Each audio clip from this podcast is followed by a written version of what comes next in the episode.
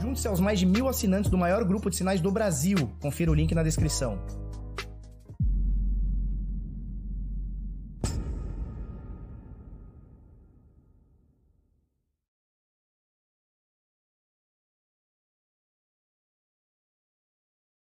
Fala, seus bit louco do Mafiga, eu sou Felipe Escudeiro do canal Bitnada, seja bem-vindo aqui à Bit Cozinha. Hoje, segunda-feira bravíssima, dia 7 de junho de 2021. Agora são nove minutos para as oito da manhã. E aí, tudo bem? Belezinha? Show de bola? Como é que vocês estão?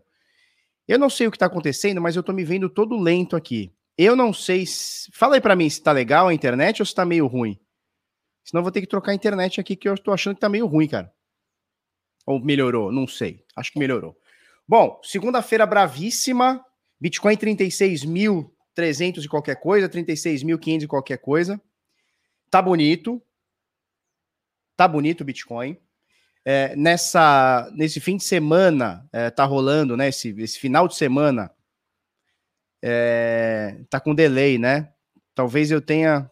Tá com lagzinho. Talvez eu tenha que mudar a internet. Tava boa até agora e parece que ficou ruim, né? Esse final de semana tá rolando a Bitcoin 2021, né? Que é uma conferência em Miami. E rolaram coisas interessantes lá, né? Por exemplo, é, o presidente de El Salvador simplesmente chegou e falou assim: olha, nós vamos transformar aqui Bitcoin como moeda de curso legal. Nós vamos transformar aqui El Salvador na primeira nação que vai aceitar Bitcoin como, como moeda, né? É, não só tornar legal, não é só uma coisa legal, mas também é, oficial. Né? Nós vamos tornar o Bitcoin de forma oficial. E isso é uma revolução, né? Em questão de liberdade, em questão de adoção, em questão de estímulo de outros países a aceitarem também. Então a gente vai trocar muita ideia sobre isso e outras coisas também, tá bom? Então vamos lá, para a gente começar, eu vou colocar o gráfico aqui, na verdade eu vou colocar o, o o nosso coisa, turma. Eu vou ter que mudar a internet aqui que eu tô eu tô, tô encacucado aqui. Me dá um segundinho aí que eu vou mudar essa internet aqui.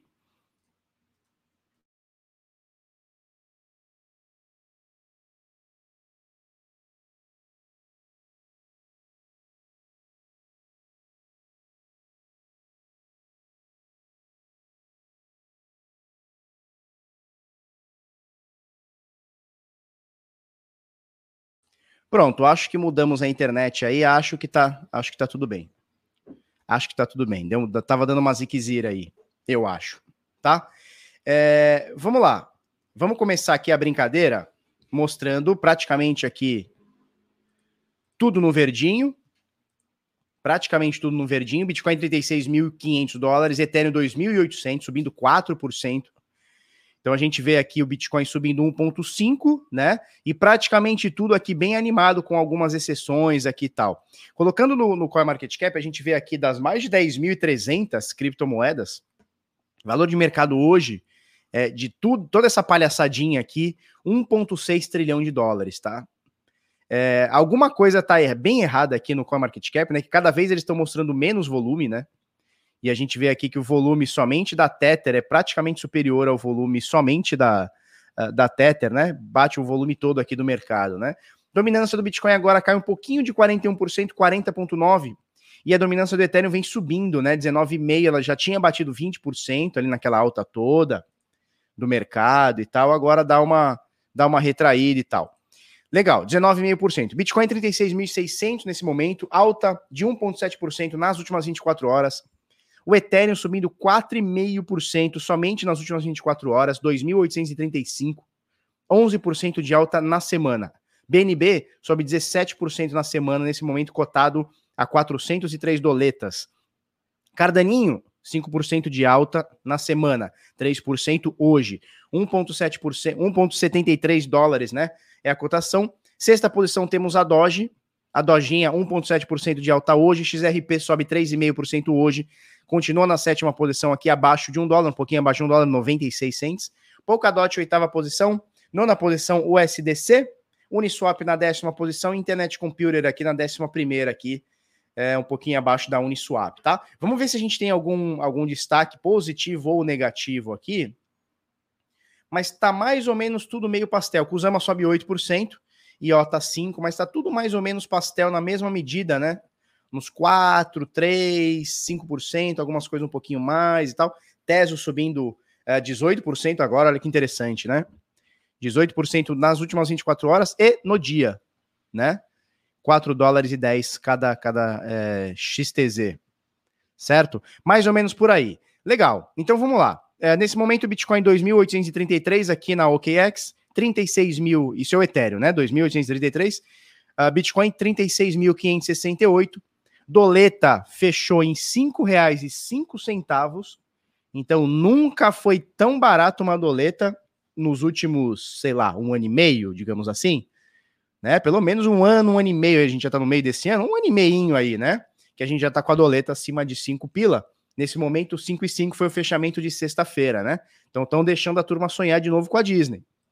Estão deixando a turma querer voltar a visitar o Mickey que foi uma coisa que tiraram da gente, né? Nunca mais um brasileiro poderia chegar à Disney. Agora vai ter que trabalhar bastante, porque cinco reais é caro, mas estão deixando sonhar com a Disney novamente aí, tá? E aí, com, com esse preço aqui, né? 36.500, doleta 5,5, a gente chega no último preço no Brasil, 182.300, uma Bitcoin. É, é o último preço na Bitcoin Trade.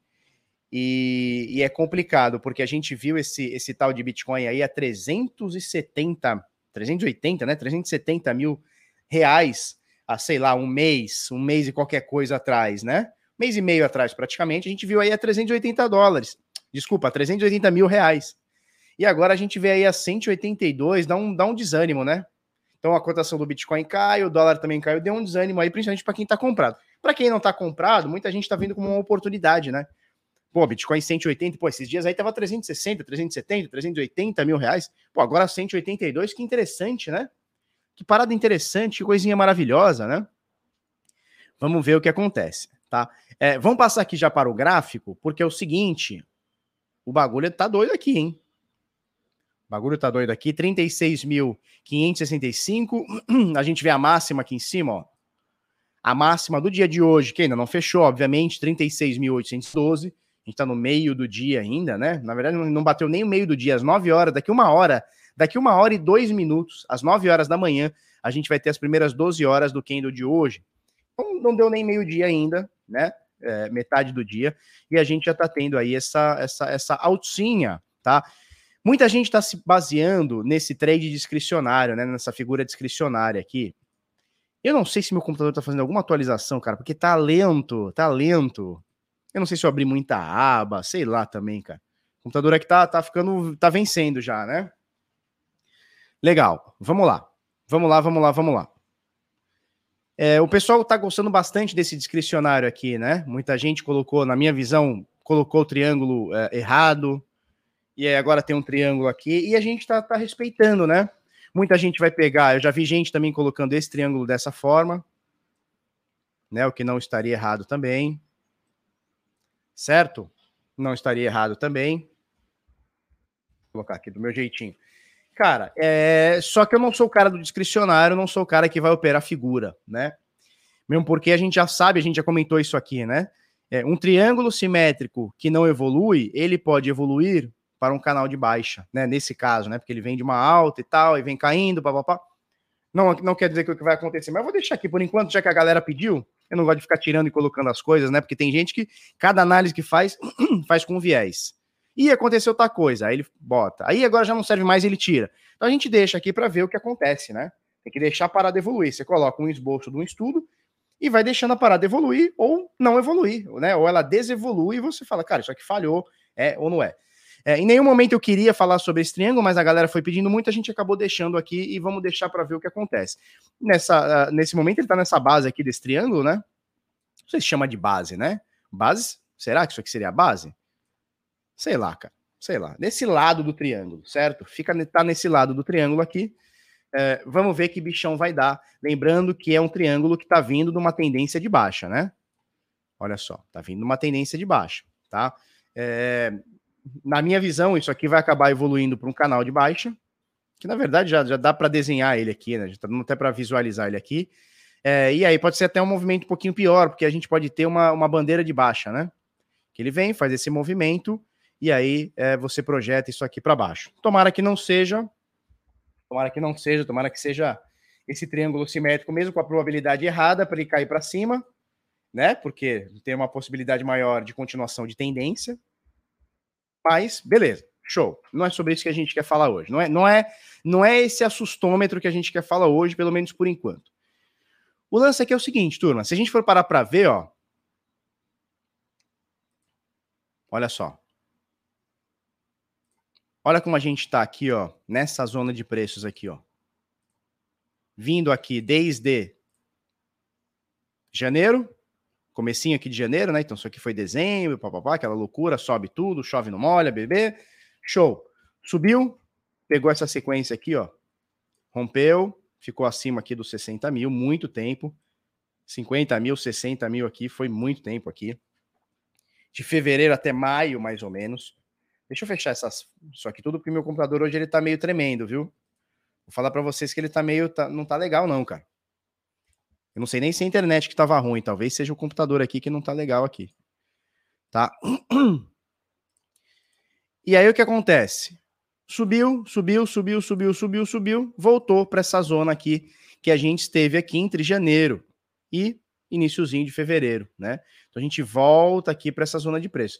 Felipe, do que, que você está falando? Entre 30 mil e 42, tá? É importante, importante que a gente esteja neste momento. Eu estou achando bem importante que a gente esteja conseguindo segurar dentro desses 30 mil, né? A gente não teve nenhuma queda dos 30. Talvez em uma corretora ou outra tenha batido um pouquinho mais, 29, qualquer coisa e tal. Mas uh, ficar dentro dos 30 mil dólares, que é um, um valor, é, é, um grande par, né? Os grandes pares, 10 mil, 20 mil, 30 mil, né? Então ele bateu ali nos 30 mil, a galera falou: opa, aqui tá, aqui tá barato, vou comprar, né? E não deixou o preço subir mais do que. É, não deixou o preço cair mais do que isso. Então é interessante essa zona de preço que a gente está, entre 30 e 42, que seja 40, né? Entre 30 e 40, 42, é, que a gente vai criando casca, né? É uma região onde o preço acaba criando casca. Como assim casca, Felipe? Bom, significa que a galera olha para isso e fala: opa, já tentou uma vez aqui, tentou duas, tentou três, tentou quatro, tentou cinco, tentou dez, tentou vinte, o preço não baixou de 30. Pô, interessante, hein? Interessante esse lugar, né?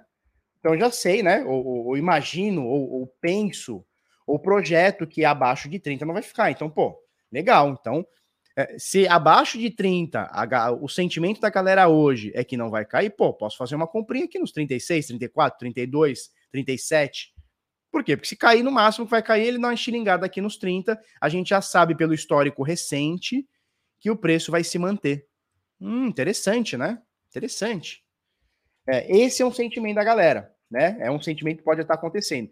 Então é importante a gente não cair desses 30 mil aqui, que seja 29, 28, 27, tá? Essa zona, essa, essa, essa, esse lugarzinho dos 30 mil, né? Eventualmente vai cair, como aconteceu aqui, né?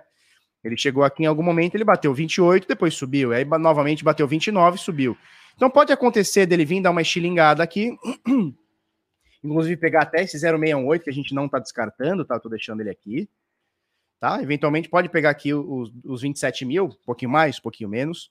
É, mas mesmo assim estar na zona dos 30 mil. Então muita gente está achando interessante.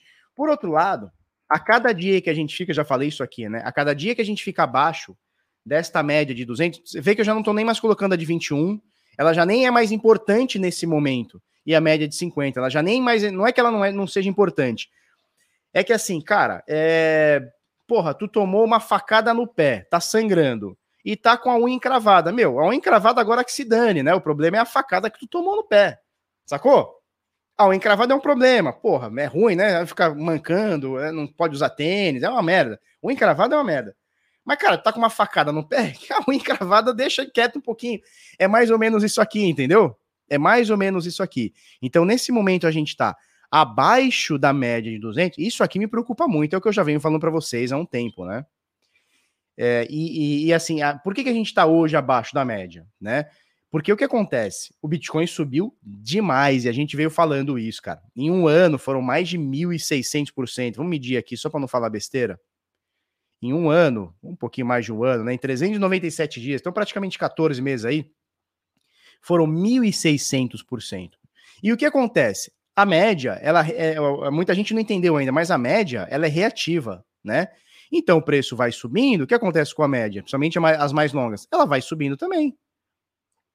E como, é, é, e como o preço do Bitcoin subiu muito e muito rápido, o preço do Bitcoin subiu muito e muito rápido, natural que a média que estava aqui lateralizando, olha só, entre 7 mil, 8 mil, 9 mil dólares, cara, a gente está falando aqui de muito tempo.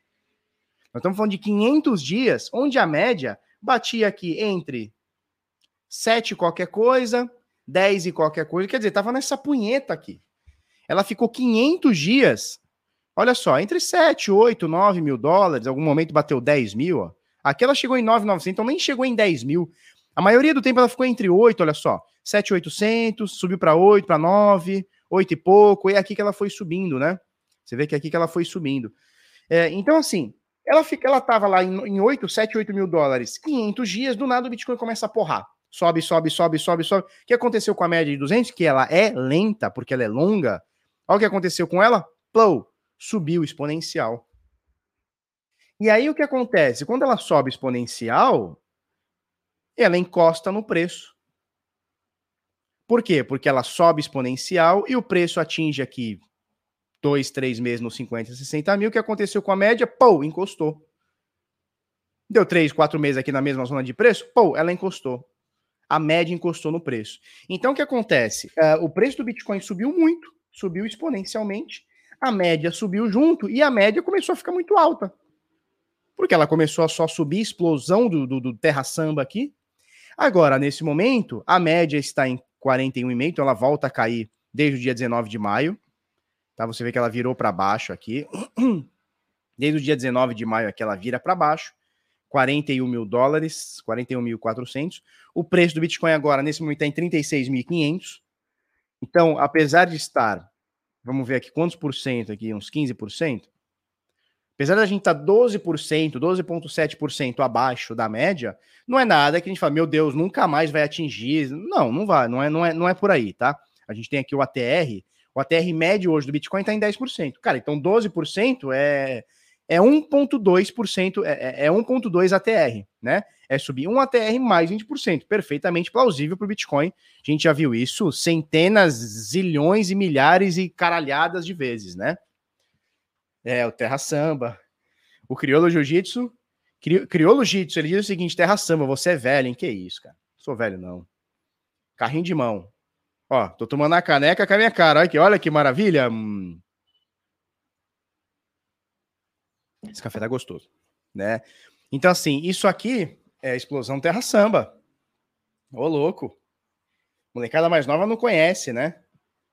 Molecada mais nova não sabe que é explosão do Terra Samba, o carrinho de mão badá. Não sabe. Não sabe. Tô fraco, tô fraco, tô fraco, tô fraco, tô fraco. Vocês não conhecem. Molecada mais nova não conhece. Nascidos pós do, anos 2000 não conhece o que é um Terra Samba. Não sabem o que é isso, tá? Então, é, nesse momento, o Bitcoin abaixo da média de 200 me preocupa bastante. Eu já venho falando isso bastante tempo para vocês, né? Enquanto estava acima da média de 200, cara, pode fazer o que você quiser aqui. Pode subir, pode descer, cai mais, cai menos, vai a 100 mil. Cara, baixa para assim. Cara, que se fueda. Que se fueda. Abaixo da média de 200, o viés muda. E assim, a gente veio falando aqui, né, dessas, dessas, é, dessas gotas homeopáticas aqui, né, do preço do Bitcoin caindo. Essas doses homeopáticas. Porque o Bitcoin não está acostumado com isso. A gente está acostumado o quê? É porradão. Plau, começa a cair, a gente está acostumado com isso aqui, ó. Menos 28%. Aí ele sobe um pouquinho, quando vai ver, ó, menos 49%. O Bitcoin é isso aqui, cara, tanto para cima quanto para baixo. E aí, quando fica aqui na punhetinha aqui, a gente fica até meio fala, cara, o que, que, é que tá acontecendo aqui? Por que o preço tá paradão assim, né? Não é, não é normal do Bitcoin. Não é da natureza dele ficar paradão assim nos 34, 30, não importa o valor, né? Vai ficar oscilando assim um pouquinho mais, um pouquinho menos. Não é da natureza dele. Então, cara, é, o que a galera até pede é o seguinte, cara, já que for cair, já que vai cair, que caia logo, que arregasse logo. Não fica nessa punheta. O pessoal prefere a definição, né? Em qualquer mercado seria assim. Mas no Bitcoin o pessoal fica um pouco mais fica um pouco mais eufórico, porque a natureza dele é mais volátil, né? É, nesse momento, cara, eu vou repetir para vocês que eu venho falando esse tempo todo, tá? Espero que vocês é, estejam entendendo o que eu tô passando. passando no sentido de da informação, né? É, tá perigoso, Bitcoin abaixo da média de 200, na minha visão, tá?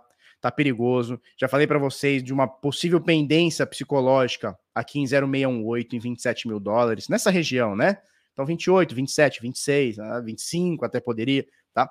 Então, na minha visão, isso aqui tá pendente, né? Psicologicamente falando, o mercado pode estar tá, é, pendente nesse valor. Eu vejo muita gente falando em colocar ordens entre abaixo de 30, ou seja, 27, 28, 29, 26, 25. Muita gente falando nesse, é, nesses valores. Então, assim, é, passa a ser uma profecia autorrealizável, né? Essa Fibonacci aqui, né?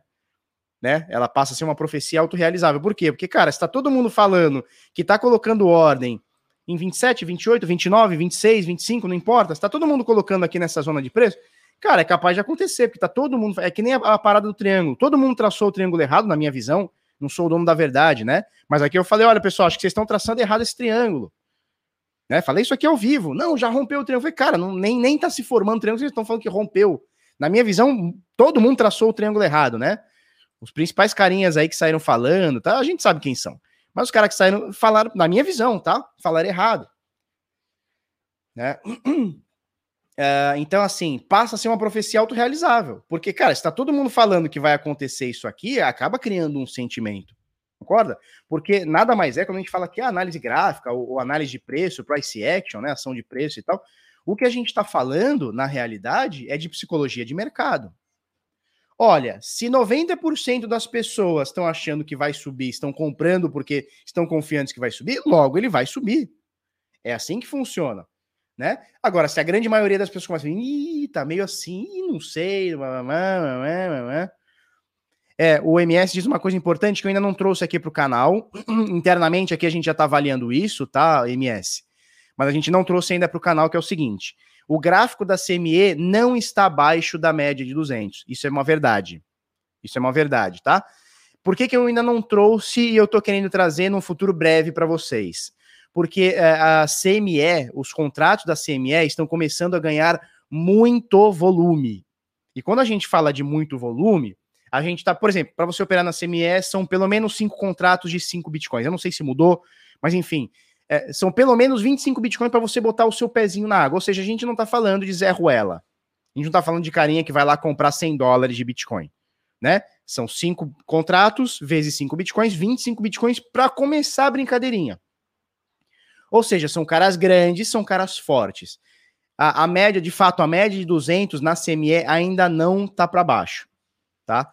Talvez a gente tenha aqui num futuro próximo plotar a média de, da CME. Felipe, por que a média da CME é diferente da média móvel do, do mercado spot? Porque a CME fecha de sábados e domingos. Então, obviamente, você não tem preço sábado e domingo, você tem menos dias nessa média. Porque, na verdade, a média são 200 dias de preços. Se você está tirando sábados e domingos, que no mercado à vista o, o preço se mexe para cima, para baixo, para o lado, não importa, você vai ter uma diferença de preço. Uh, na CME, o preço do Bitcoin ainda não está abaixo da média de 200. Não sei se mudou entre hoje esses dias, mas não está abaixo da média de 200 ainda. É possível que a gente tenha aqui no futuro próximo plotar essa média de 200 da CME aqui para a gente fazer análise. Por quê, Felipe? Porque está crescendo muito em volume, muito, Muita gente está começando a operar lá na CME, muito cara grande. Então a gente sabe, muito volume, muito cara grande, chance daquilo ali é, começar a acontecer. É a bolsa de Chicago, né? É Chicago Mercantile Exchange, sei lá se é assim que fala, tá?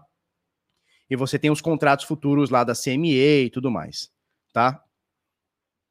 DM para ganhar 5 Bitcoin para brincar na CME. É, pois é.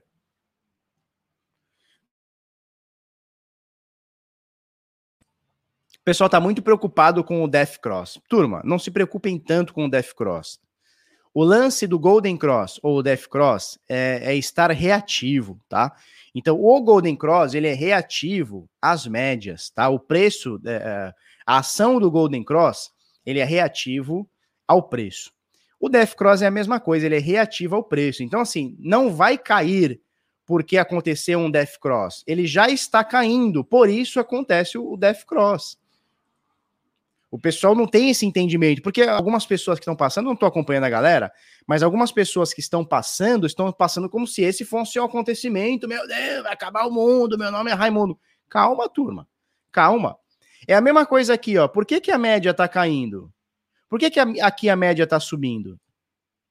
Porque o preço subiu, começou a subir antes. Aí, obviamente, a média que é reativa, ela vai subir. É uma média de preços. Por que, que aqui a média está caindo? Ela começa a cair aqui a média, ó. Mas, cara, o Bitcoin já está caindo desde aqui, ó. Né? Ele começa a cair aqui, pá, pá, pá. mas a média só começa a virar para cá. Por quê? Porque a média é reativa. O Death Cross é a mesma coisa, ele é reativo. Então não é que o preço do Bitcoin vai cair por conta do Death Cross. Não, é o contrário. O Death Cross está acontecendo porque o preço do Bitcoin já está caindo. Então se preocupem menos com Golden Cross e Death Cross. Mas dá muito view, né? Meu Deus, a cruz da morte vai acontecer e o preço do Bitcoin vai a zero. Meu Deus! E agora? A turma fica pistola, né? Calma, tenham calma, tenham paciência.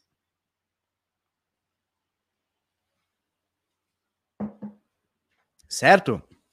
Proof of like, dá aquele like para nós. Show?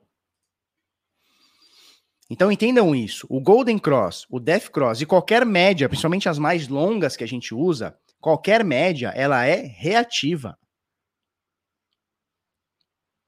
Não, a Cruz da Morte já foi? Não. Não foi, não. Tá? A Cruz da Morte, ela é no gráfico diário, então é a média de 200, não precisa ser o gráfico diário, tá? Mas é o cruzamento de 200 dias com 50 dias. Então, olha só. E, cara, no Brasil eu fui o primeiro cara a trazer isso aqui há muito tempo atrás. A gente vem falando do Golden Cross, que é o contrário do Death Cross. A gente vem falando aqui desde 2018, tá? 2018 para 2019. Aqui, ó, eu fiz uma palestra na Stratum sei lá quantas pessoas e ainda fizemos ao vivo, né? Foi a primeira palestra simultânea que a gente fez no Brasil, né? Ao vivo, é, para as pessoas que estavam lá, mas aqui. E a gente falou do Golden Cross. O que, que é o Golden Cross? É o cruzamento da média de 50, cruzando para cima a média de 200. E quando isso acontece, tende o preço a subir bem. Mas não é o, o preço sobe por conta desse evento. Não. Esse evento acontece porque o preço já está subindo. Porque quando você vai ver, ó, o preço já está subindo aqui, ó. Aqui o preço começa a subir. O, o acontecimento vem acontecer aqui, ó. E aí ele vai rasgar para cima, tá? É, e aí, o que acontece? O que está acontecendo agora, né? O que, que pode acontecer agora? É o chamado Death Cross, né? Que é o contrário do Golden Cross. Golden Cross, cruzamento da média de 50 dias acima da média de 200 dias, tá? Então, olha só. Média de 200 dias. Eu vou tentar meio que fazer uma projeção bem à moda caralho aqui, tá? Média de 200 dias, é isso aqui que está acontecendo, certo? Média de 50 dias. Ó, mais ou menos aqui, tá? Obviamente não vai ficar igualzinho, mas você consegue ver que vai. Em algum momento, se o preço continuar do jeito que está, ou seja, sem muita queda brusca ou muita alta brusca, é mais ou menos aqui, ó, lá pro dia 22, 20, 15, 20 e tanto, vai acontecer esse cruzamento para baixo. O que, que significa isso, Felipe? Nada. Significa que é, a gente só está confirmando que já está acontecendo, que é uma queda no curto prazo, tá? Então, Death Cross, com D, tá? Death, Death Cross, tá? Cruzamento da morte. O que que é? A média de 50 dias cruzando para baixo a média de 200 dias. Show? Beleza. O contrário disso, o que que é? É o Golden Cross, que a gente citou aqui também. Tá bom, turma? O que que é o Golden Cross? Então é o GC. G. O que, que é o Golden Cross? Porra, meu mouse tá muito ruim, cara. Eu não sei se é internet, eu não sei se é. Tá estranho que é o Golden Cross? É o cruzamento da média de 50 dias para cima da média de 200. Certo? Ah, mas aqui iniciou alta. Não, cara. Já tinha iniciado aqui. Então o Golden Cross ele só é reativo. Assim como o Death Cross, ele só é reativo. Então se preocupem menos com isso. Só que tá muito vil, né? Chegar aqui para você falar: ah, o Golden Cross, o Death Cross, acabou o mundo. Ah! Vai todo mundo morrer abraçado com seus bitcoins nas suas carteiras. Calma, tudo, calma.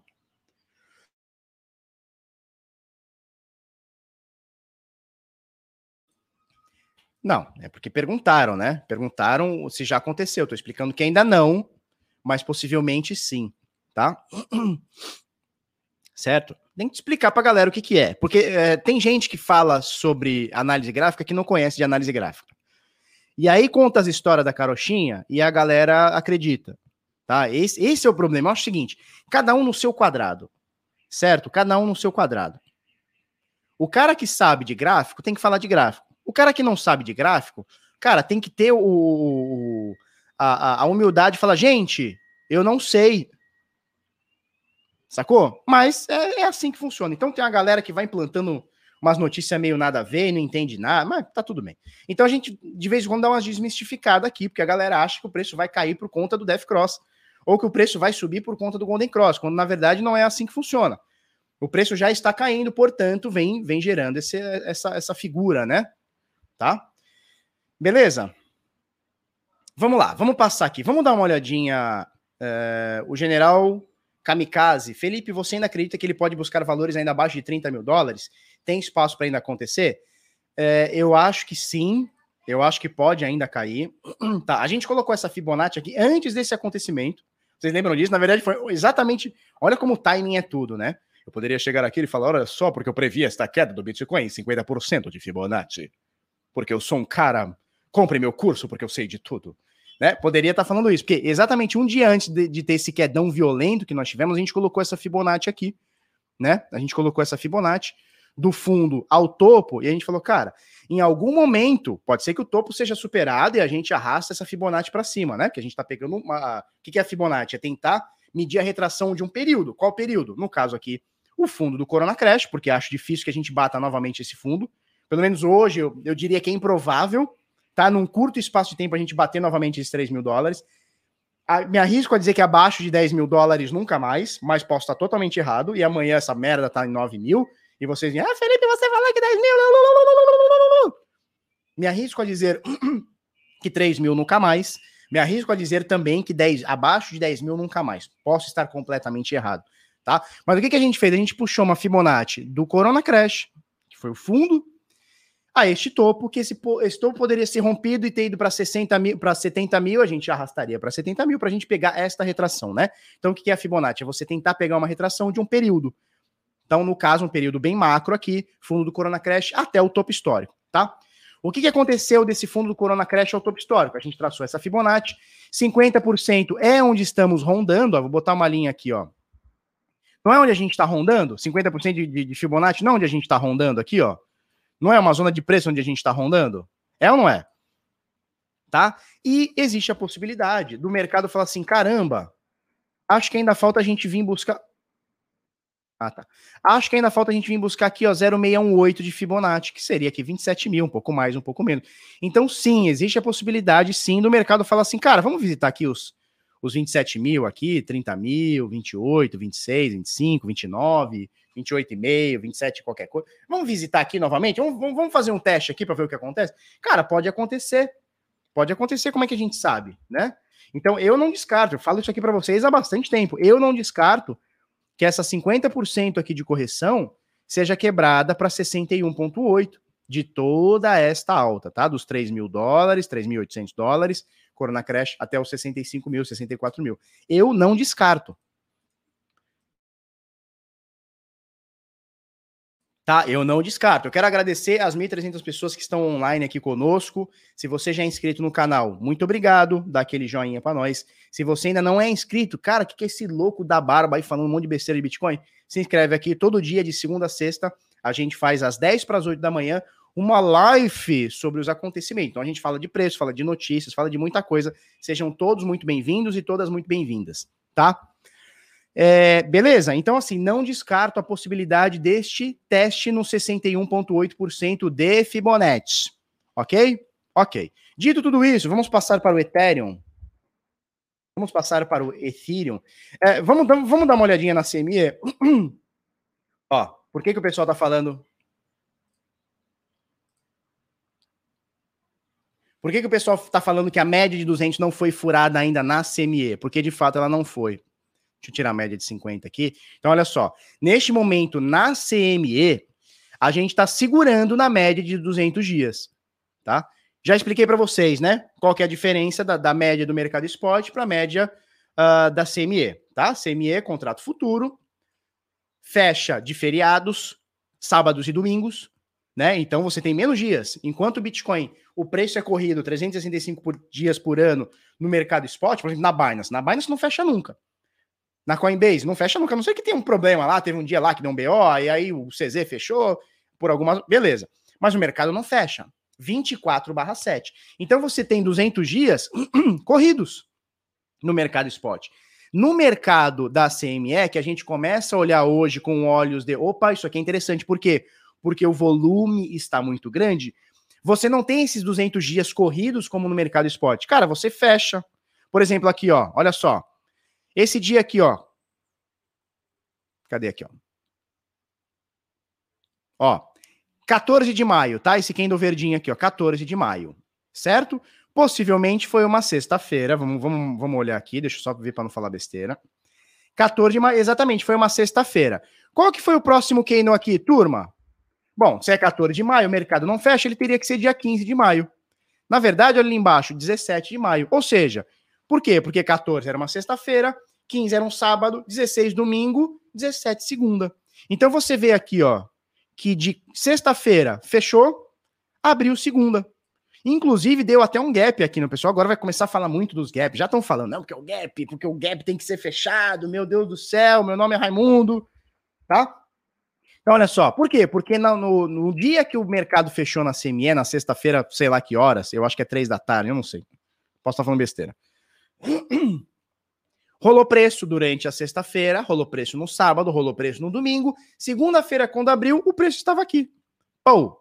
Então você vê até um gap, uma diferença de preço que no mercado spot, raríssimas, raríssimas vezes a gente vai ver, raríssimas. No mercado à vista de Bitcoin, com bastante liquidez, a gente quase não vê gap. No Bitcoin, cara, eu não lembro a última vez que eu vi um gap. A não ser que seja um bug de corretora, mas raríssimas vezes. Então o que acontece? Essa, esse, essa sábado e esse domingo, ou seja, dia 15 e 16 de maio, não estão plotados aqui. Então, muita gente está se baseando nesta média de 200 dias na CME, que ainda não foi rompida para baixo, está exercendo um suportão. Pode ser interessantíssimo, tá? É, e a gente tem que começar, eu vou começar a olhar mais para isso, tá? Eu vou começar, eu vou ver um jeito de eu plotar essa média de 200 da CME no nosso gráfico uh, spot. Eu vou, vou pedir o auxílio do Henrique para isso, tá? Porque muita gente grande não tá de olho na Coinbase, não tá de olho na Binance, não, tá, não tá de olho na Kraken, não tá de olho no mercado Bitcoin. Tá de olho na CME, que é onde os tubarãozão estão negociando, tá? Então é isso. Vamos passar para o Ethereum? Ficou claro, turma? Ficou claro a diferença do, do, da média de 200 ou qualquer tipo de média, tá? Qualquer valor de média do mercado spot para a CME? Ficou claro ou não? Ficou claro? Diga aqui sim. Se não ficou, diga aqui não. Show? Beleza. Vamos lá. É, gráfico, voltei para o gráfico spot, tá? Voltei para o gráfico spot, então mercado à vista. Uh, Ethereum, comparado com dólar, né? Então, é uma razão, Ethereum barra dólar, certo? Nesse momento, Ethereum 2826 pertinho aqui, ó, desta FIBO de 38.2 de correção. Que correção é essa, Felipe? Muito simples. A gente pega aqui o pico do Corona Crash, fez um pivô, fez um pivô, rompeu o pivô, rompeu o pivô, topo histórico. Ah, foi a máxima? No nenhum centavo a mais ou menos? Beleza, vamos pegar essa retração do pico da neblina ali, do pico do urubu, do Corona Crash, até o topo histórico. Então a gente está falando de 89 dólares, sim. Há um ano atrás o preço do Bitcoin estava 89 dólares. Topo histórico agora desses dias aí, maio, né? 13 de maio, sei lá que dia que for. Pô, 4.300 dólares. A gente vai pegar essa retração, 61,8% de correção, bateu aqui, confluindo com a média de 200. Olha que interessante. Preço volta a subir, rompe a média, de, é, rompe a, a, retração de 50%. Nesse momento, 0,382 está oferecendo força de resistência aqui. Tá? Então a gente está em 2.700, né? É, é o preço onde está aqui, 2.700 qualquer coisa. Cara, o Eterno tá muito bonito. Essa é a grande realidade. Eu venho falando para vocês há alguns dias, né? Alguns dias não, eu já venho falando aqui há muito tempo que o Ethereum tá bonito pra caralho. Quando você coloca uma média de 21, muita gente usa esse setup, eu acho excelente. Toda vez que ele bate é, na média de 21 da compra, né? Olha que maravilha, como ele veio seguindo a média, agora caiu. Bitcoin despencou, ele caiu também, voltou para a média de 21. Olha que interessante. Então, no setup do M21, voltou a dar compra. tá muito bonito, cara. O Ethereum tá implorando compra. Essa é a verdade. O foda é que a gente fala sempre, né? É, o Ethereum não depende só dele, não depende só dos seus investidores, das suas corretoras, do, do, do, do, da rede Ethereum, não, cara. Ele depende, falando em preço, né? Falando em preço, não me entendam mal. Falando em preço, Ele depende muito do, do, do, Bitcoin, cara. Se o Bitcoin amanhã cair 30%, o Ethereum vai cair 30%, até mais, às vezes, né? Pode ser que caia até mais. Então não tem jeito, o Bitcoin tá na corda bamba, a gente não sabe, vai, não vai. Gostei de ter olhado. Obrigado aí quem alertou aí sobre a, a média de 20, de 200 da, da CME. É uma coisa que eu já tinha olhado semana passada, retrasada. Preciso olhar com mais frequência, porque você vê que ela tá exatamente, né, o Bitcoin, exatamente no, na média de 200, né?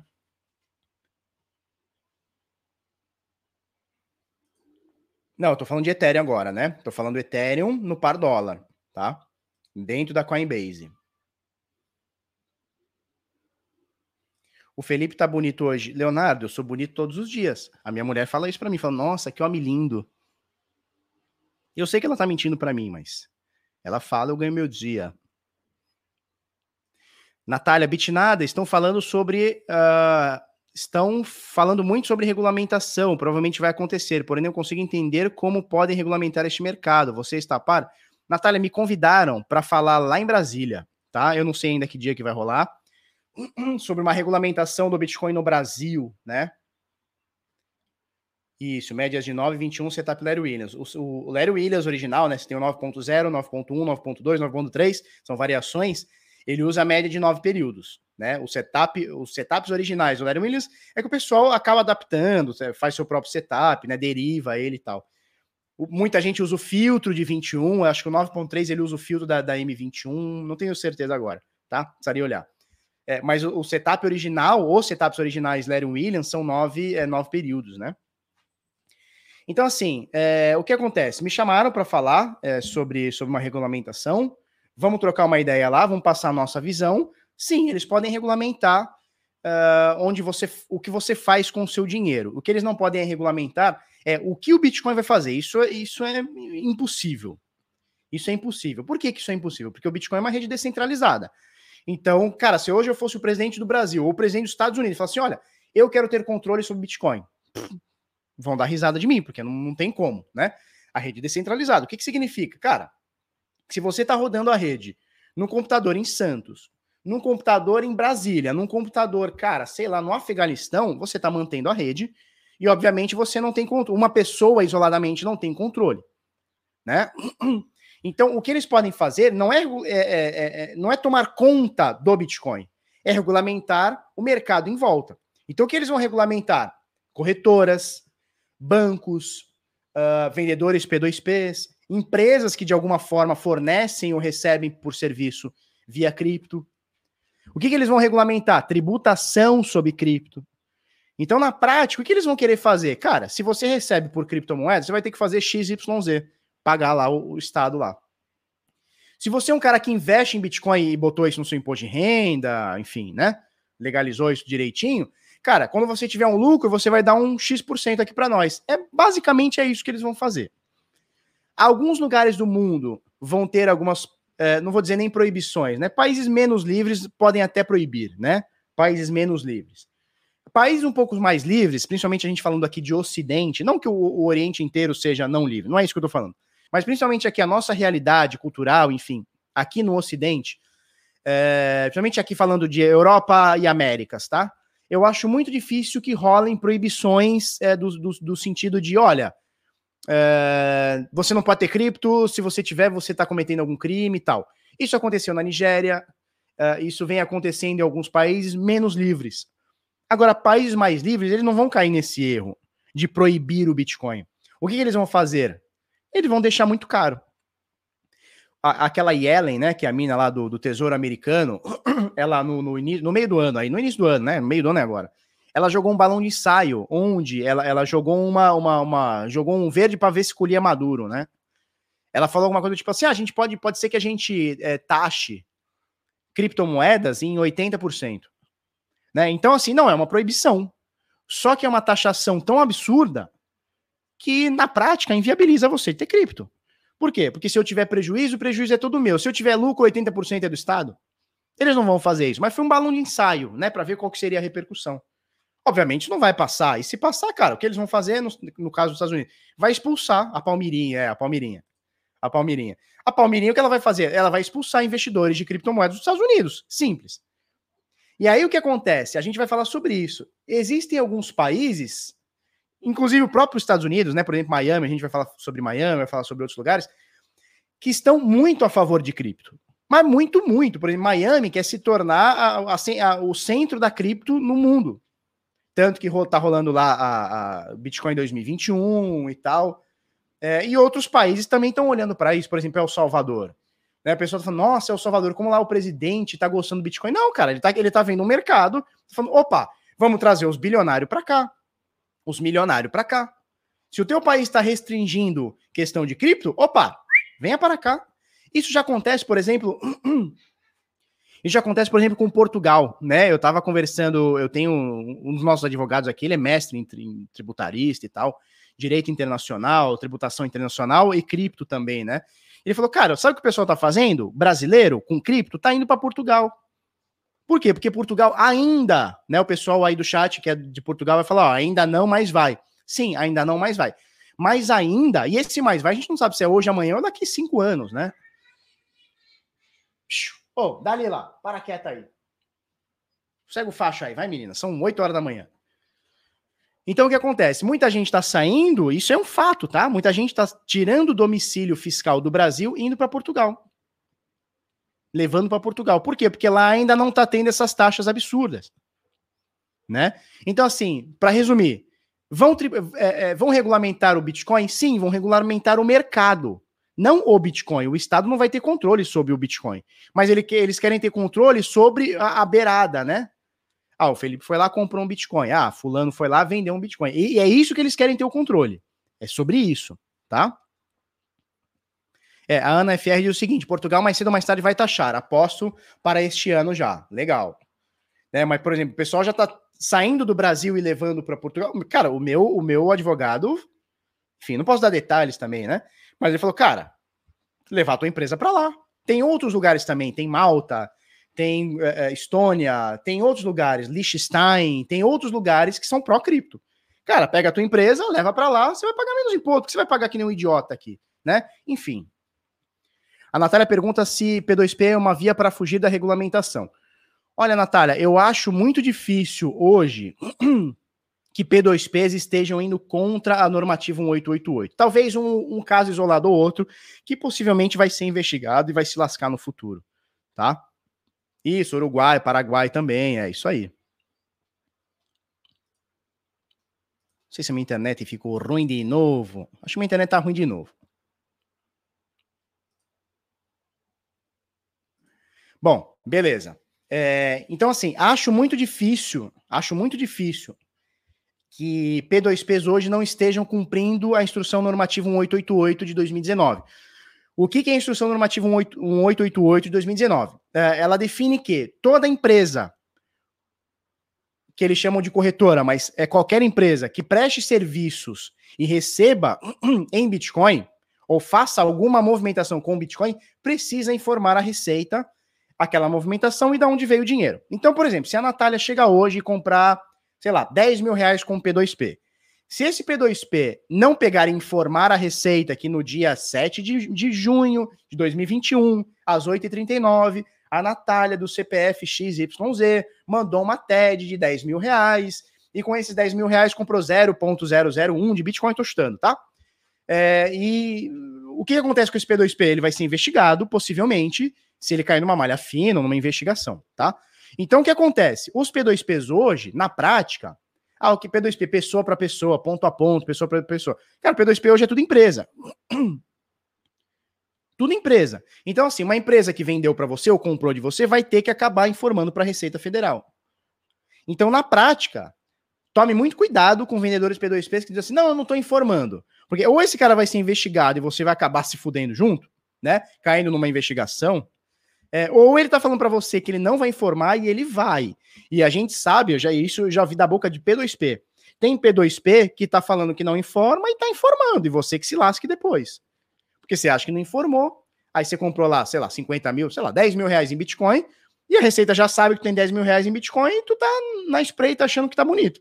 Vai chegar um dia que a Receita vai falar, então, mas e aqueles 10 mil que tu comprou lá do P2P lá, aquele dia lá, às 7 horas de Brasília, horário de Brasília, do dia 7 de junho. Cadê? Tu falou, o quê? Como? E aí, meu filho, explicar que pato não é ganso, aí é um problema, tá? Tá? É, o Dudu Matos diz o seguinte: não vejo sentido em usar P2P, então, melhor usar corretora. Cara, no sentido de informação, não existe diferença hoje. Na prática, não existe diferença entre corretora e P2P. A questão do P2P é a facilidade, né? Principalmente que, é, se você já tem um P2P como, como. Você já é cliente do cara.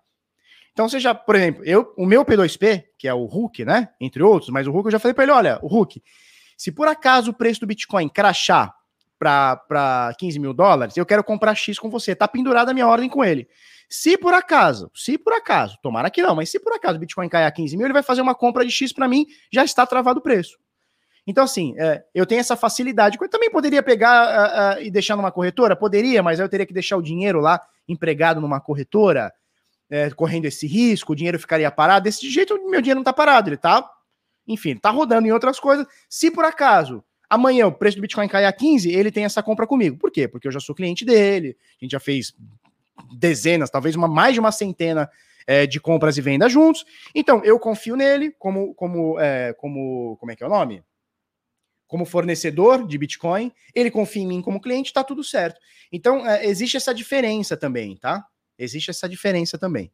Não é só a questão da instrução normativa. Muita gente vê P2P somente como um cara que vai fugir da, da, da receita. Cara, não é só isso, né? Não é só isso. E, e aquela coisa também, turma, é aquela coisa também. Combinado não sai caro. Combinou com o seu P2P que vai informar papapá, informou papapá. Combinou que não vai informar papapá, cara, o certo é que não informe papapá. Tá bom? Então, é aquela coisa combinado não sai caro, tá? Beleza. É, Ethereum nesse momento 2.800, tá aqui 0,382, acima de 0,382, média é, de 21 tá no preço agora, ele tá acima da média de 21, ou na bica da média de 21, média de 200 para cima, o Ethereum tá muito bonito. A minha ressalva é, se por acaso o preço do Bitcoin cair, azedou Goiás, tá? Deixa, deixa eu, eu, eu tô sentindo meu computador muito lento, eu não sei se é internet, eu não sei se é o computador, tá fazendo alguma atualização, tá meio lento aqui. Mas beleza. É, sinais Bitnada, vagas abertas. Outra coisa, é, nós vamos abrir amanhã inscrições para a comunidade Decifrando Trade, eu já falo disso aí já já, tá? Hoje nós temos vagas abertas para os sinais Bitnada. O que são os sinais Bitnada? Cara, a gente envia para você sinais de compra, tá? Em Bitcoin, altcoins, papapá, 24 horas por dia, obviamente, desde que o mercado esteja bom, desde que o mercado esteja bonito. Por exemplo, a gente mandou esse sinal aqui, foi hoje? Eu não sei se foi hoje. Dia 6 do 6. Então foi ontem, tá? Dia 6 do 6, às 9 horas, horário de Brasília. Qual que era o sinal? Cara, Ethereum no Paro STT, preço de compra aproximado, 2.700 e qualquer coisa, alvos para você fazer o seu lucrinho stop caso a operação não evolua. A gente tem também no par é, Bitcoin. Então, cara, aqui é para você aumentar o número de dólares, né? Ou de stables, tá?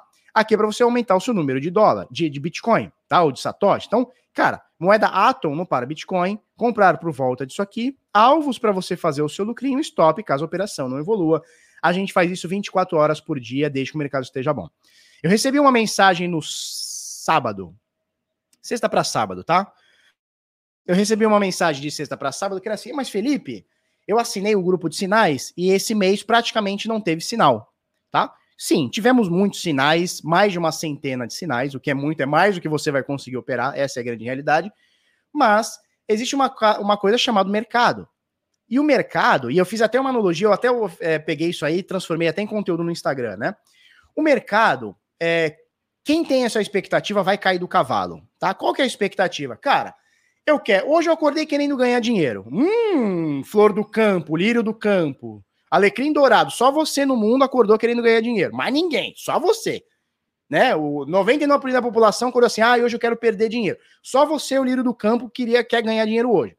Aí o que, que o cara fala? Bom, se eu quero ganhar dinheiro hoje, eu vou entrar no mercado de criptomoedas e vou fazer meu, meu tradezinho lá na Binance.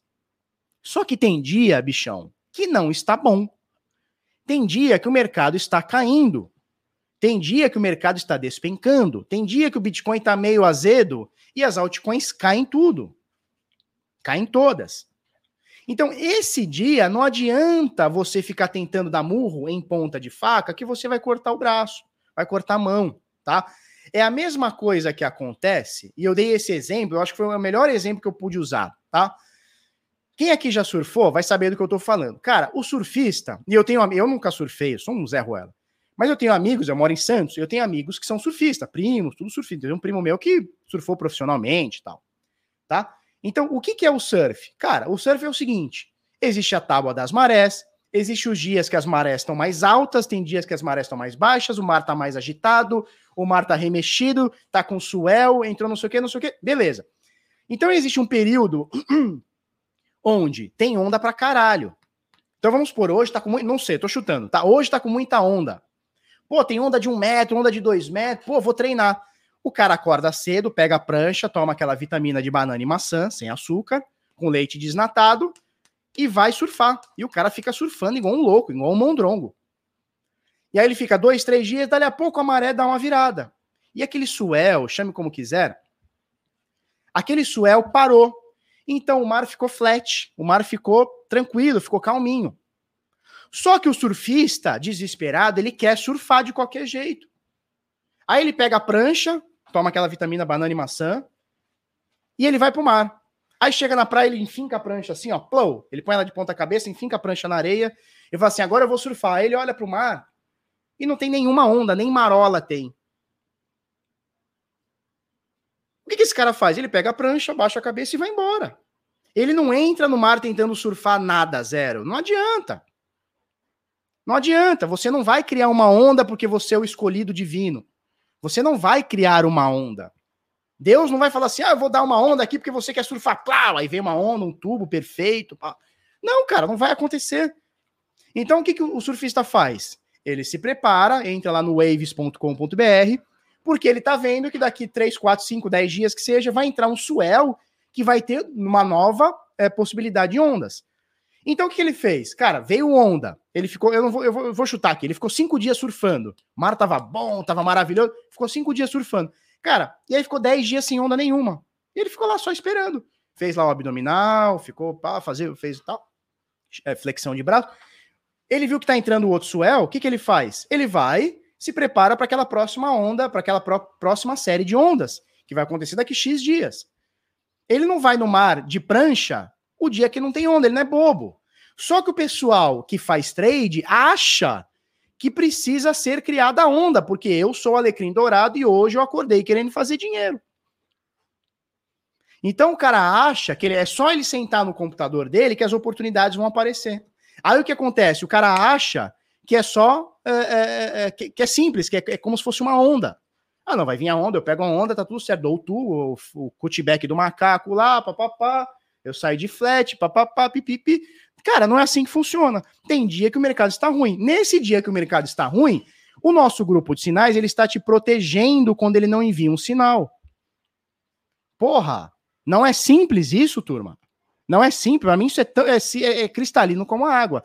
O mercado, quando tá bom, a gente envia um cozilhão de sinais. Você vai fazer uma puta de uma grana. O dia que o mercado está ruim, a gente não envia, porque o mercado tá ruim. Eu tô te. Cara, eu tô falando para você, o mercado está ruim, não estou enviando sinais. Isso fica claro no grupo, né? Ele manda lá, tal moeda, possibilidade de queda, possibilidade de queda, possibilidade de queda. Só que tem gente que acha ruim. O cara fala assim: não, eu paguei, eu tenho que ter sinais. Mas, cara, o mercado tá ruim. É uma coisa que fala assim: ó, comprei a prancha, eu vou surfar todo dia. Mas, caralho, não tem onda. Não, mas eu comprei a prancha. Eu comprei a prancha, eu vou surfar todo dia. Então vai lá, paga aquele mico, pega a prancha, entra no mar, tá flat, e aí você fica lá sentado na prancha esperando um milagre divino vir uma onda e te levar. Então, assim, é como diz um amigo aqui: é, trade não é só tradar. Não, cara, trade é, é, tudo, cara. É tudo. É uma série de fatores que vem antes. Né? É isso, tá bom? Então, alecrim dourado, não existe trade criado, tá? Ou o trade acontece ou ele não acontece, tá? Ou ele acontece ou ele não acontece. Trade não é pastel. O que é o pastel? Você pega lá a massa, põe o recheio, põe lá no óleo quente, sei lá, 5 minutos, 3 minutos, sei lá, come quentinho, uma delícia. Trade não é assim que funciona. Ah, eu vou criar um trade aqui. Cara, não é assim que funciona, tá? É isso aí, o Fábio já entendeu isso aí. Não operar faz parte do trade, certo? Show. Então, se você quiser fazer parte, depois de tudo isso que eu tô falando, tá? Se você quiser fazer parte, www.bitnada.com.br barra sinais, o link tá na descrição. É, se você acha que não, que eu tô errado, e trade tem que ser criado todos os dias, como um surfista que está iniciando acha que tem que ter onda todo dia, né? Então, cara, nem chega porque você vai tomar no seu cu, É, é um fato isso, tá? Vamos lá, já que a gente está falando de trade, vamos, vamos trocar essa ideia. Eu tenho um monte de ideia aqui para trocar, é, para gente, a gente conversar aqui, tá? Notícia do Cripto Fácil por Luciano Rocha, dia 3 de junho, tá? Esses dias aí. Aspas aqui, Uber dá mais dinheiro do que day trade, mas você quer status, né? Eu vejo muita gente comparando, eu não tô defendendo o day trade, tá? O day trade eu acho meio, meio complicado, tá? Então, aqui, eu não vou ficar aqui defendendo o day trade, ou falando bem, ou falando mal de outro, outras coisas, porque tá cheio de gente que ganha muito dinheiro com day trade, tá? Só que, quem é o carinha que ganha dinheiro com day trade? É o carinha que acha que vai ter onda hoje? Não, cara.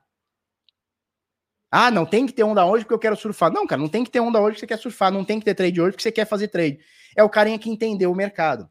E para você entender o mercado, leva tempo, cara. Leva muito tempo de tela, leva muito tempo de estudo. Você tem que ler muito, você tem que ter um entendimento, você tem que ter bons mentores, etc, etc, etc. Né?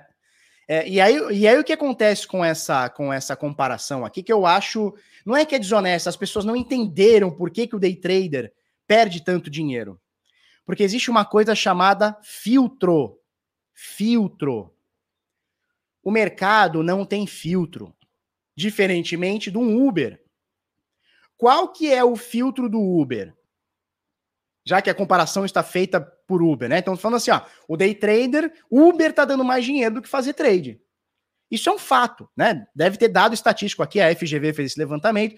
Só que tem uma coisa que eles não, não contam aqui na, na, na, na, nessa estatística, que é o filtro. Qual que é o filtro? Cara, para eu fazer day trade hoje, o que, que eu preciso? Abrir uma conta numa corretora, botar lá mil dólares, mil reais. Ponto. Ponto. É só isso. Esse é o filtro. É o ter mil reais, ou quinhentos reais, ou duzentos reais, enfim. É eu pegar mil reais e jogar numa corretora. Esse é o filtro. Ou seja, qualquer um com mil reais consegue. Qual que é o filtro para você ser Uber? Você tem que ter maior de 18 anos, você tem que ter tirado a carta, você tem que ter comprado ou alugado ou pegado emprestado um carro. Opa, aí já muda muito. Então, para eu dirigir um carro, para eu dirigir um carro, eu precisei ter feito um curso, né, que é o curso de direção, a CNH. Eu precisei provar, eu precisei provar que eu sei dirigir minimamente. Certo? Ah, então a coisa já muda de figura. Agora, vamos, vamos usar a mesma comparação? Pega um moleque de 18 anos, acabou de completar 18 anos, nunca dirigiu, tá? Dá a carta para ele, tá? Tá aqui tua CNH toma aqui a CNH. Nunca dirigiu, tá aqui tua CNH. Vai fazer um Uber hoje. Já chega a corrida para ele. Sabe o que vai acontecer? Ele vai bater o carro, ele não vai fazer nenhuma, nenhuma corrida e vai perder dinheiro. Não é simples e óbvio e cristalino que eu tô falando? Por quê? Porque o cara que tá entrando no Uber, ele já é habilitado. Possivelmente ele já tem até um carro, ou seja, ele já sabe dirigir minimamente. Tô falando que é um bom, de, de, é, um bom condutor. Não é isso. tá? Então, minimamente ele sabe dirigir, minimamente ele sabe passar marcha, ele sabe, tá? Como é que fechou o sinal, ele breca. No caso de, do day trade, tem os custos do carro, então já é um filtro, mas também que o cara pode pegar emprestado. Mas enfim, existe o custo do carro, existe o custo da CNH, que não é barato, existe o tempo de tirar a CNH, existe minimamente uma prática. Eu não sei quais são os critérios do Uber aceitar ou não uma pessoa, um carro, enfim. Mas existem alguns filtros. Agora, Agora, o day trade tem zero filtro. Você só precisa botar mil reais na corretora, você perde ele no dia seguinte. Então é óbvio que fazer esse tipo de comparação, você vai falar: caramba, o Uber de, de fato tá mais dinheiro. Não tô falando bem ou mal de Uber, tá? Eu acho digníssimo. Não tô aqui cagando regra, não. Mas esse tipo de comparação não se aplica. É o que eu tô falando. Pega um moleque que acabou de fazer 18 anos, ou uma menina que acabou de fazer 18 anos, dá a CNH para ela, Dá, toma, aqui que é teu, tá aqui no teu nome a CNH, um carro e o aplicativo do Uber. Ela não vai conseguir fazer uma corrida num dia, porque ela não sabe dirigir. E se tentar fazer, vai bater o carro. Então vai ter prejuízo. Então as pessoas precisam entender o filtro do mercado. Agora, o day trade ele é muito criticado porque corretoras, e obviamente existe toda uma máquina por trás, são youtubers, são influenciadores, todo mundo te, te falando, não faça day trade, porque o trade trade é foda, porque você vai ganhar 300 reais no mini dólar alavancado por dia, e você vai ser o pirocudo, e você vai andar de Porsche Cayenne na Oscar Freire todos os dias. Isso é uma, pô, caramba, eu quero. Pô, quem não quer andar de Porsche Cayenne na Oscar Freire tomando um cafezinho, pagando trade com rabanada? Aliás, pagando a rabanada com trade, todo mundo quer, meu sonho. Todo mundo quer, pô. Eu vou ficar o dia inteiro trabalhando igual um cuzão. Se eu posso andar de Cayenne fazendo trade no celular, porra, eu quero. Tá? E aí o que acontece? Existe toda uma indústria que te deixa alavancar, existe toda uma indústria que te incentiva a fazer a porra do day trade, só que não te prepara para isso. E aí o que acontece? Você tá alavancado, se o mercado virar naquela tua estratégia, e você é um cara novo, você não conhece estratégia, a estratégia que você conhece é que o cara falou que é boa, é que o cara falou que ganhou não sei quantos milhões com aquela estratégia, e você simplesmente vai comprar aquela estratégia sem nenhum backtest, sem nenhum teste, sem nenhuma validação, nada, você vai usar, sem nenhum tempo de tela, sem nenhuma experiência, e você vai quebrar seu, sua, sua banca. Simples assim. Simples assim. Ponto final. Simples assim. Então, eu não estou defendendo day trader. Pelo contrário, eu acho uma modalidade muito injusta. Para a cabeça, eu acho uma modalidade muito injusta para o bolso.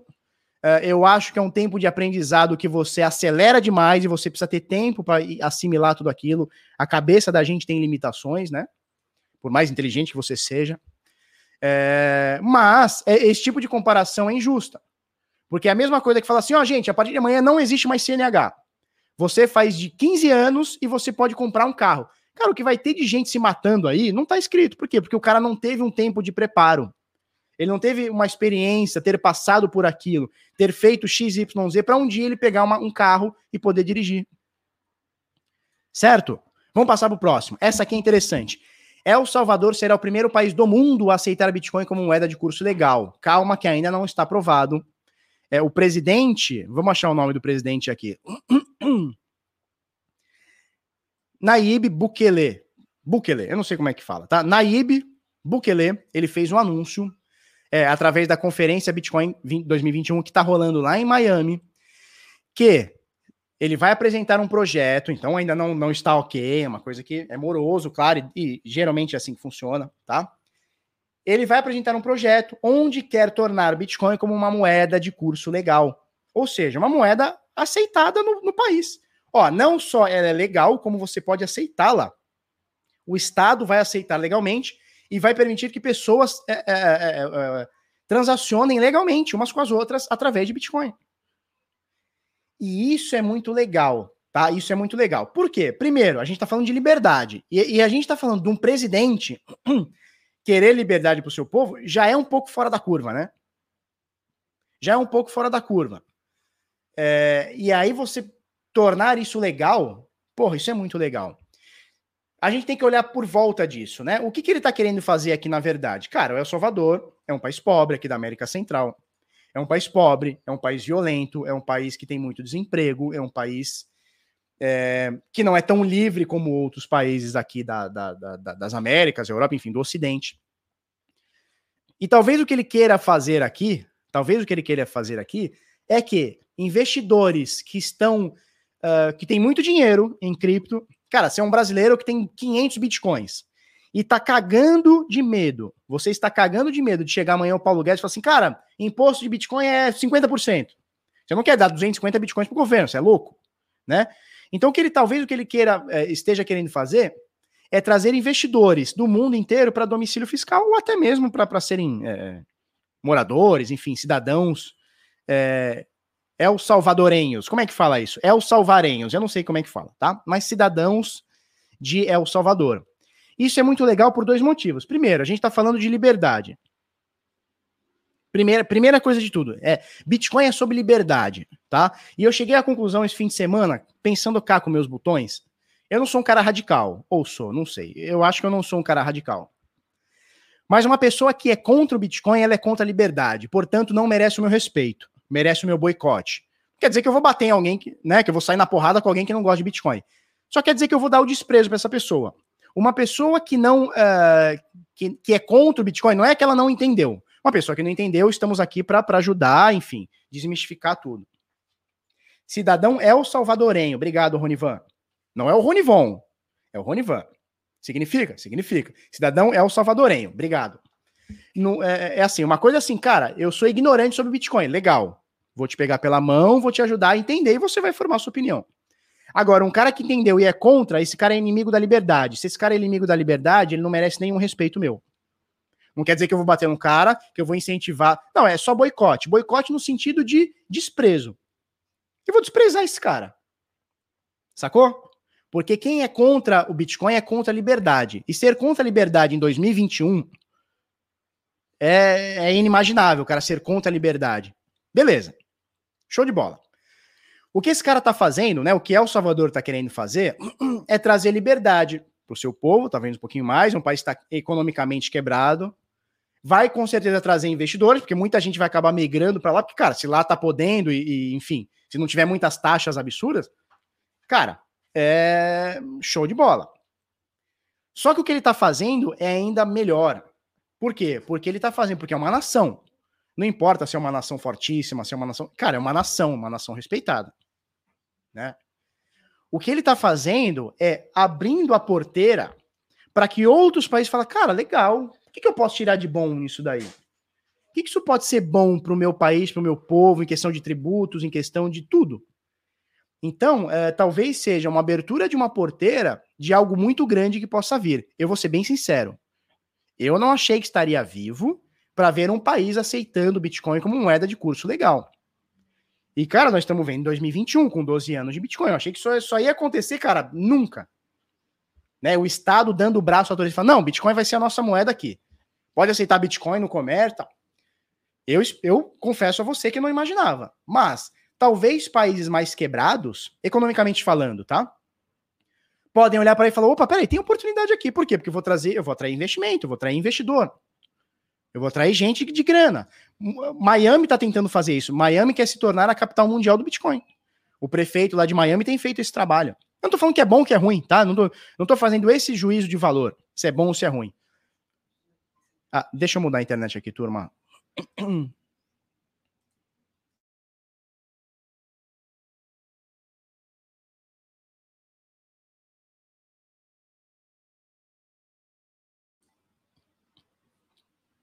Foi? Voltamos? Pode tirar. Tá? Então, assim, é, o que pode acontecer é outros países, outras nações, outras cidades, enfim, olhar para isso e falar assim, cara, que legal, hein? Legal essa parada. Acho que eu vou aceitar Bitcoin aqui também no país e ver o que acontece. Então, a porteira está sendo aberta, né? O boi de piranha foi jogado. Vamos ver como se comporta e vamos fazer isso aqui no nosso país, né? Pensamentos de outras pessoas. Tá? Então, isso aqui é muito importante. Isso aqui é um salto na história do Bitcoin muito forte. Isso aqui é um salto muito forte na história do Bitcoin. Porque esse aqui pode ser o primeiro de muitos, talvez de uma dezena de países nos próximos anos, que sigam esse exemplo. Se vai ser bom para o país, para as pessoas, para a nação, cara, só o tempo vai dizer. Para impostos, para liberdade, só o tempo vai dizer. Não consigo fazer esse juízo de valores hoje. Não consigo fazer hoje. Se vai ser bom para o El Salvadorenho, que essa é a, é, a, é a grande importância, né? Não é ser bom para o político, não é ser bom para mim aqui no Brasil, sabe, na Bit Cozinha. Não, é se para o El Salvadorenho vai ser bom, nós vamos ver nos próximos anos. Eu acredito que sim, mas não consigo tirar nenhum juízo de valor nesse sentido, tá? O lance é, isso aqui pode ser abertura de uma coisa muito grande que está por vir, muito grande, tá? Agora, a gente tem que deixar o disclaimer aqui. Isso aqui não está aprovado, então não adianta você ir amanhã para El Salvador e falar assim: ah, tô aqui com a minha carteira de Bitcoin, vou comprar. Calma. Isso é, vai ser um projeto, está sendo encaminhado um projeto, vai ser discutido internamente no país. Obviamente, como todo país, existe oposição, existe situação, pode ser que seja aprovado, pode ser que não, pode ser aprovado com restrições, pode não ser aprovado. Tem um monte de coisa, mas esse aqui foi um primeiro passo de uma coisa muito grande que pode acontecer. Vamos aguardar os capítulos, os próximos capítulos da novela El Salvador versus Bitcoin tá bom? É, tem a explosão do Tchacabum, tem a explosão do, tia, explosão do Tchacabum, tem o carrinho de mão, tá? Explosão do Terra Samba, tem o carrinho de mão, tô, tô fraco e tudo mais, tá? Vamos lá. Isso aqui é interessante, hein, meninos e meninas? Meninas, fiquem atentos se o seu namorado tem Bitpoint. Seu marido tem Bitpoint. O pai do seu filho tem Bitpoint. Por quê? Criptoativos estão sendo utilizados para esconder valores em processos de divórcio que, que os moleques estão fazendo? Ah, não quero, vou separar, não quero pagar pra essa filha da puta, não. O que, que ele faz? Ele põe tudo em Bitcoin e, obviamente, e obviamente em Bitcoin, se tiver numa corretora, beleza. Se tiver numa, se tiver numa, numa Ledger, numa Trezor, numa carteira, o Estado não tem como, como nem rastrear, até tem como rastrear. Mas não é por conta de divórcio que eles vão ficar rastreando alguém. Mas eles não tem como botar mão. Então, assim, fique muito atenta, menina. Se o seu namorado tem Bitcoin, se o seu marido tem Bitcoin. Fique muito atento, porque eles pode, ele pode estar escondendo de você dinheirinho, tá? Notícia aqui do Jorge Silf. Né? Então, assim, turma, é, tirando a brincadeira aqui. É, ó, criptomoeda sempre nos salvando. turma, é, para de dar errado aqui. O feminista, que feminista, cara. Porra, não me fode essa hora, 9 horas da manhã. Não me fode, tá? Não me fode. Tô fazendo uma brincadeira aqui. O lance é a criptomoeda, a criptomoeda, ela tem, ela tem esse efeito de você ter o controle dela, tá? Ó, o Alexandre, o Alexandre Caspar aqui, ó, não pode falar isso que às vezes tem até a receita tá aqui, calma. Me separei recentemente, fiz isso. Então a galera tá fazendo. Deu ruim para as maldosas, é. A galera tá fazendo isso. A galera tá fazendo isso. Cara, o cara vai separar, o cara começa, começa a comprar em Bitcoin. Cadê o dinheiro? Ih, rapaz, não sei. Perdi no day trade. Ih, rapaz, perdi no day trade. Então acontece essas coisas. Tá? Acontece, acontece essas coisas. Tem superchat. Cara, tinha um outro superchat. O Jefferson dos. Jefferson dos, só as top. Jefferson dos, só as top. Bom dia, irmão. Sou seu fã. Obrigado. Poderia dar uma olhada na cripto Nervos CBK? Me ajuda aí, irmão. Quanto você acha que ela pode chegar, amigo? Vale a pena comparar para longo prazo? O projeto é top. Será um projeto promissor? Pode verificar comigo? Jefferson dos Sós Top. Obrigado pelo 50 mango. Eu não analiso é, moeda que não está dentro do top 10, 20, talvez, tá? Não conheço o Nervo CBK. Não tô falando que é bom ou que é ruim, não é isso não conheço, não costumo olhar esse tipo de moedas, tá? O lance é o seguinte, a dica que eu vou te dar é o seguinte, cara, se você se você entrou lá, é, achou o projeto top, cara, não tem problema nenhum você pegar um pedacinho do seu portfólio, do seu patrimônio e comprar um pedacinho daquilo, não tem problema nenhum, tá? O problema é, em altcoins é você se expor de forma muito grande. Então, assim, cara, acredito em determinada moeda, né? Eu vou contar a minha história com, por exemplo, a Cardano, que é uma história de sucesso. Você vai olhar e falar, nossa, você ganhou dinheiro com a Cardano, tá? Eu comprei um pedacinho de cocô de Cardano em 2017.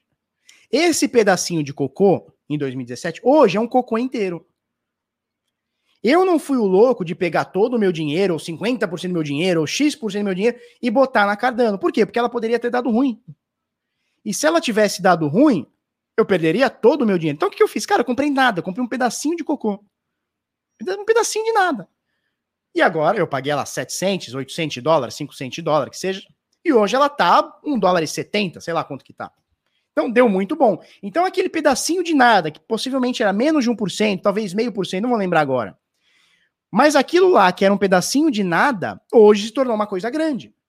Por quê? Porque ela subiu exponencialmente. Então não tem problema. Então é, eu não estou te falando se aquela, essa moeda que você está falando é boa ou ruim, eu não conheço, não faço ideia. Possivelmente eu nem vou olhar, tá? E isso, eu comprei um pedacinho, hoje está todo cagado. É tipo isso. Ó o Vitalik Buterin tá aí também. Show? Questão do imposto global. É isso, né? Então, assim, eu não estou falando sobre preço, sobre investimento. Eu estou falando sobre liberdade. Comprem Bitcoin. Estejam expostos a Bitcoin. Eu não estou falando em questão de valorização. Ah, hoje está 30, amanhã vai estar tá 40, depois vai estar tá 20. Não é isso que eu estou falando. Estou falando sobre liberdade.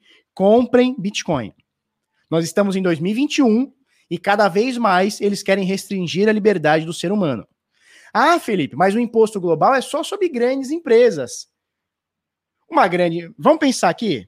Não precisa ser muito inteligente. Uma grande empresa, uma multinacional, que vai receber mais impostos, Sabe o que vai acontecer? Ele vai repassar esses impostos, porra. Precisa ser muito inteligente? Não precisa. Ó, eu tenho aqui o Bitnada Corporation, eu tô em todos os lugares do mundo. Meu serviço custa 50 reais, certo? 100 reais, tá? Custa 100 reais, o mundo inteiro me paga, eu sou um trilhardário. Daqui a pouco vem o mundo e fala assim, ó, o G7 chega e fala, ó, agora 15%, tudo que você faturar é meu. Tá bom. O meu, o meu produto, que era 100 reais, hoje passa a ser 115, 100, um pouquinho mais, vai, 120. Porra! E tem gente aplaudindo isso. Ai, os grandes vão pagar. Porra, cara. Quanto mais forte fica o Estado, mais forte ele fica.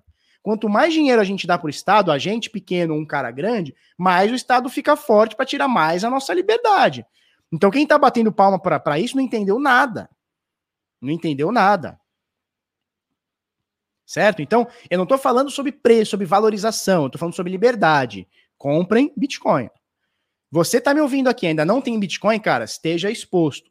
Porque cada vez mais o Estado quer tirar a nossa liberdade. Não é só Brasil. Não é só X país. É mundo. Tá? É mundo. Tá bom?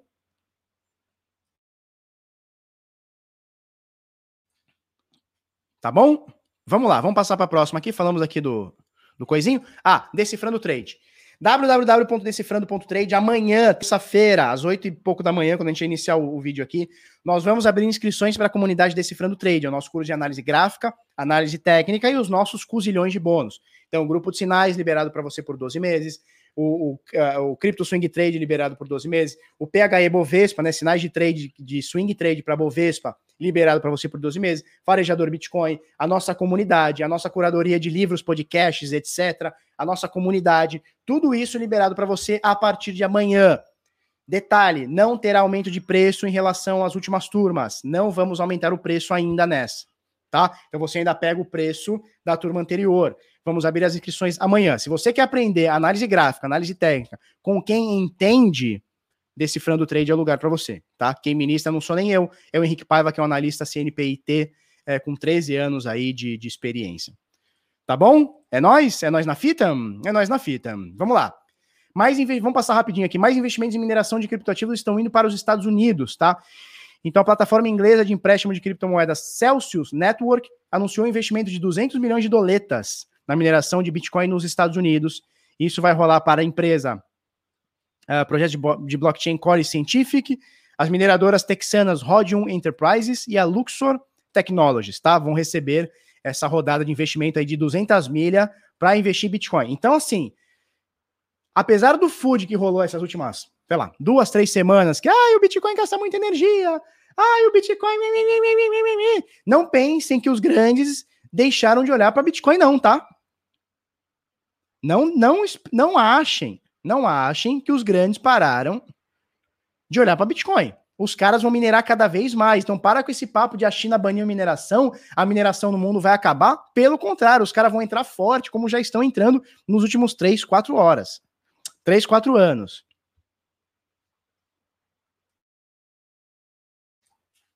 Certo? Vamos para o próximo aqui.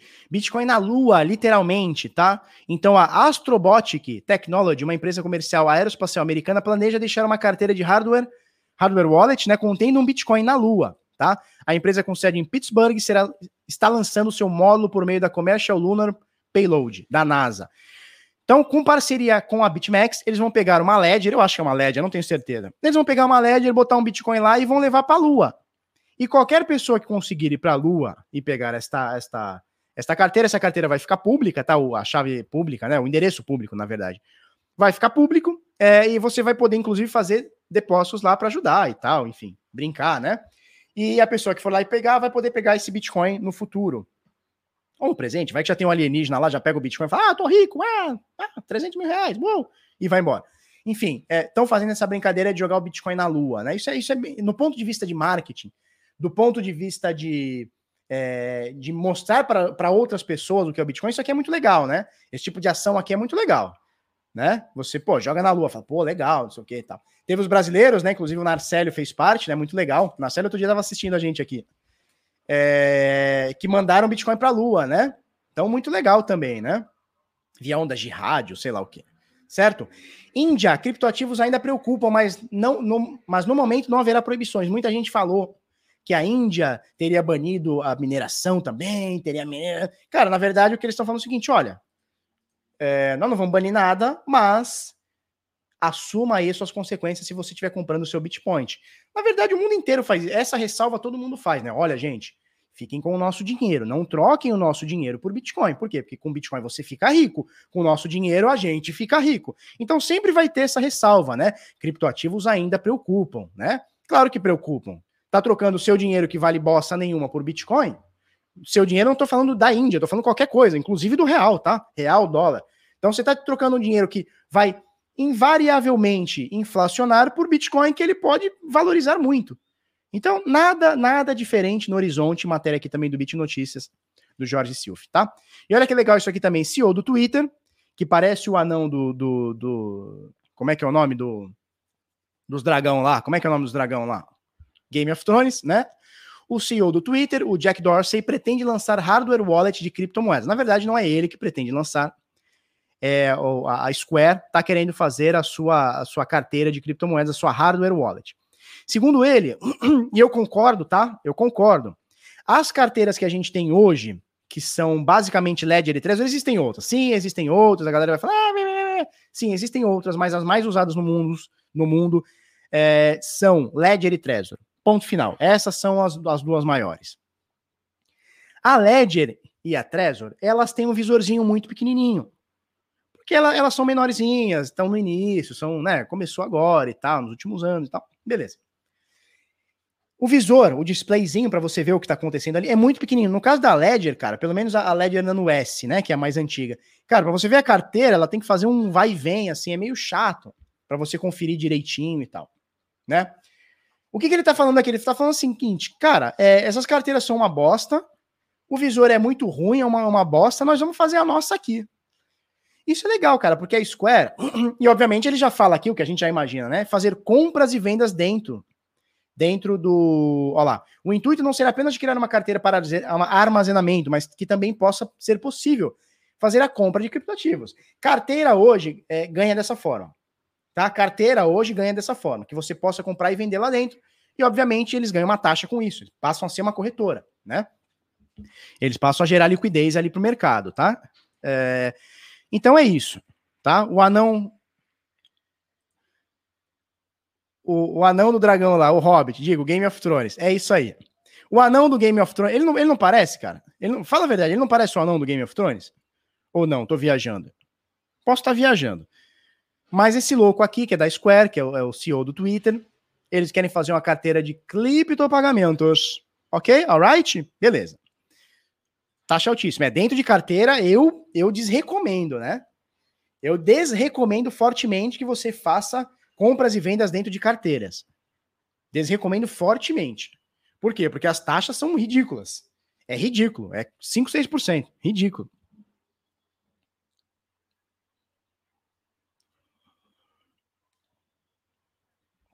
Certo? A Kátia Buriti fala o seguinte: será que o grupo Anônimos vão hackear o Elon para ele perder financeiramente? Então, é, eu não entendi ainda, porque eu não fui. Eu confesso que eu não fui atrás da informação, tá? Mas eu vi algumas pessoas falando, saiu não sei qual portal aí, que o Anonymous não assinou autoria. Então, possivelmente pode ser alguém que fala em nome do Anonymous, mas parece que o Anonymous não é, assinou a, a, a, autoria desse vídeo. Tá? Então, não sei. Felipe, coloquei um indicador da SMA, da CME lá no grupo da comunidade. Legal. Como é que eu acho ele aqui, Fábio? Já me fala isso aí. Qual que é o ticker dele? Deixa eu fechar isso aqui tudo.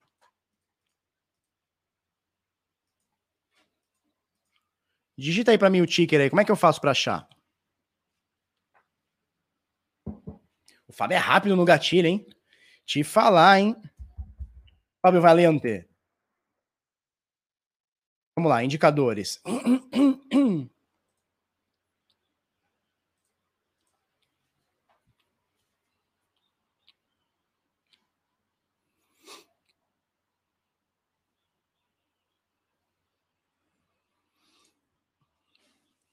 Fala aí para nós, ô, ô, Fábio, qual que é o Tigre aqui? Deixa eu ver se eu acho pelo seu nome. Será que eu acho pelo seu nome?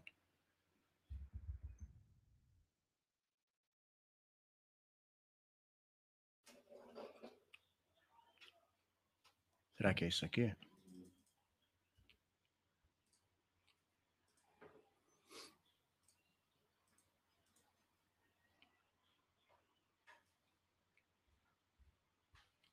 SMA, outros ativos. Vamos lá.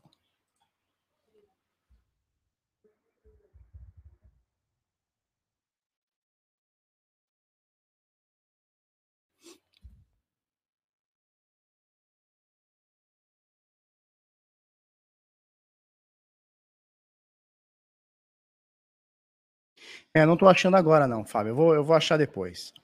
Depois eu acho e a gente coloca ele aqui, tá? É, não tá achando.